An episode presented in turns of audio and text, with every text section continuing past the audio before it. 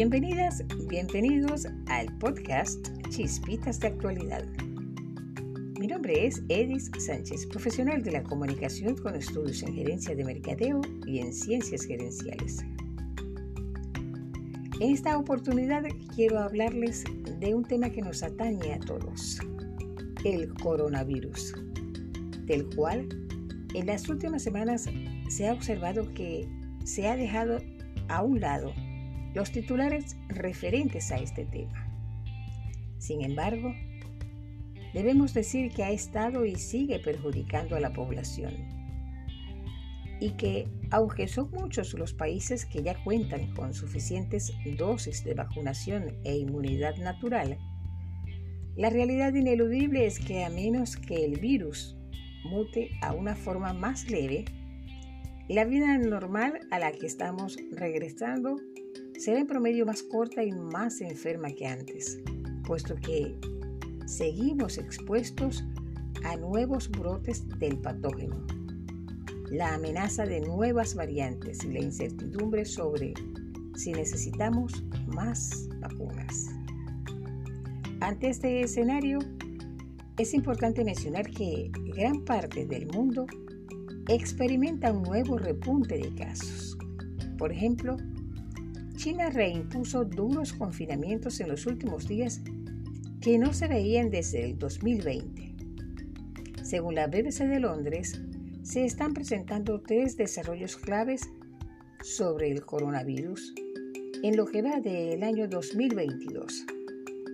Recordemos que este virus pertenece a una familia de virus, por lo cual, en este momento, según los investigadores, se está presentando un mecanismo de mutación para intercambiar material genómico. Afortunadamente, a medida que el desarrollo de este virus se presenta, también se acrecientan las investigaciones al respecto. En ese sentido, la Organización Mundial de la Salud está colaborando estrechamente con expertos mundiales, gobiernos y asociados para ampliar rápidamente los conocimientos científicos sobre el nuevo virus, el Omicron, rastrear su propagación, virulencia y asesorar a los países y a las personas sobre las medidas para proteger la salud. Y de esta forma, prevenir la propagación del brote, por lo cual la Organización Mundial de la Salud advierte que no podemos ignorar el riesgo de nuevos repuntes de COVID-19. Aunque afortunadamente ahora sabemos lo que hay que hacer para proteger a nuestra población. No podemos olvidar que además de la propagación del virus también existe el aumento de las temperaturas, la contaminación atmosférica y los fenómenos meteorológicos extremos. El cambio climático ha presentado importantes amenazas para la salud de nuestra región. Por lo antes expresado, no podemos dejar de cuidarnos, continuar con las medidas de protección, el lavado de las manos, utilizar las mascarillas, el distanciamiento social y todas las estrategias necesarias para preservar nuestra salud.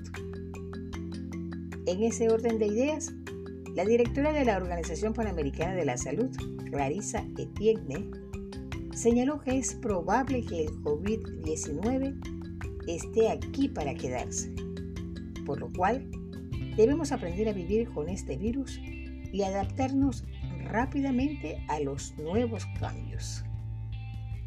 Y me voy a despedir con esta frase de la Organización Panamericana de la Salud. La resiliencia de los sistemas sanitarios no es solo una necesidad para superar el COVID-19, es una inversión para nuestro futuro. Y hasta aquí este podcast. Nos encontraremos nuevamente en el próximo episodio de Chispitas de Actualidad. Y recuerda, una mente negativa nunca podrá darte una vida positiva. Thank you.